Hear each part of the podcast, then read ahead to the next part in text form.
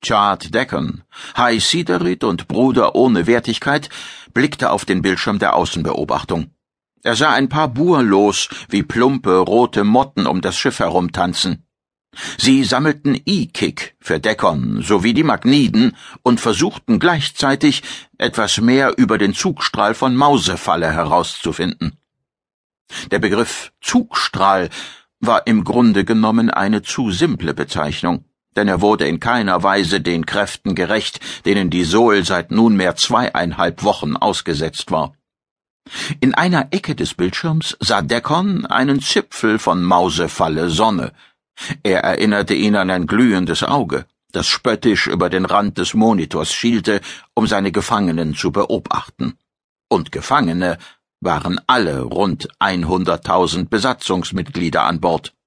Solag-Angehörige Burlos, Terra-Idealisten, Monster, Extras, Sol-Farmer und Deckon hielt in seiner gedanklichen Aufzählung unwillkürlich inne, denn er sah, dass zwei der Burlos sich gegenseitig Zeichen gaben. Der Heißsiederit hatte die wichtigsten Signale der Weltraummenschen studiert und sich eingeprägt, doch das gestenreiche, stumme Gespräch lief so schnell ab, dass er ihm höchstens bruchstückhaft folgen konnte.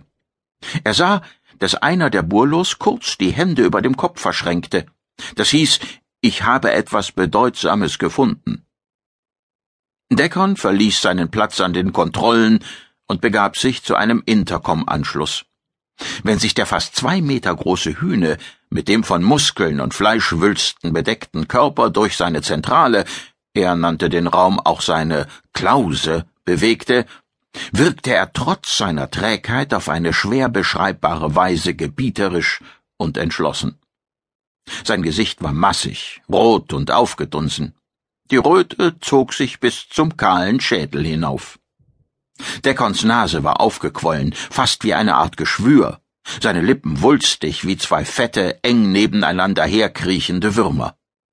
In diesem Gesicht waren die Augen kaum zu sehen, wenn Deckon die Brauen hob, erinnerten sie an zwei graue, in feuchten Beton gedrückte Steine. Der Heißsiederit schaltete den Intercom ein. Als uneingeschränkter Herrscher der Solak konnte er fast jeden Punkt innerhalb des Schiffes erreichen. Dennoch gab es ein paar Ausnahmen, was ihn ungemein störte, im Augenblick jedoch nicht zu ändern war.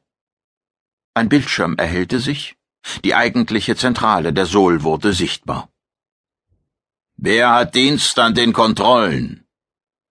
Deckons Stimme klang tief und dunkel. Sie verstärkte den düsteren Gesamteindruck des Mannes. Brooklyn, antwortete jemand, sich außerhalb des Sichtbereiches der Aufnahme befindend. Der Heißsiderit bewegte sich zur Seite. Seine Jacke, die ebenso wie die Hose aus blau schimmernden Metallschuppen zusammengesetzt war, klirrte leise.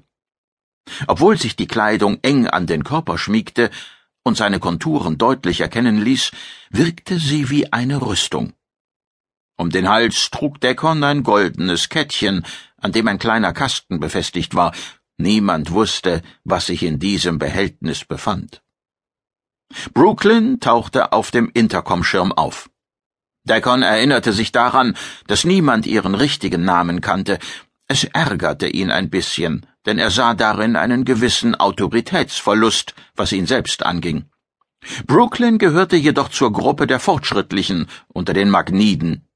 Und da Deckon insgeheim mit dieser kleinen Partei sympathisierte, vermied er es, ihre Angehörigen zu sehr unter Druck zu setzen. Hallo, Chart, sagte Brooklyn freundlich. Wie viele sind draußen?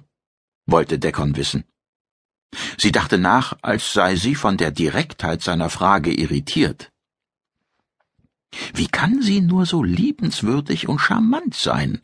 fragte er sich ärgerlich. Ich möchte zu gern wissen, was wirklich im Kopf dieser grauhaarigen alten Dame vorgeht. Einundzwanzig, sagte Brooklyn schließlich. Unwillkürlich überlegte er, wie viel E-Kick das bedeutete. Er fluchte leise. Seine Gedanken kreisten viel zu oft um E-Kick. Dabei hatten sie in diesem Augenblick andere Sorgen. Und was für Sorgen, dachte er.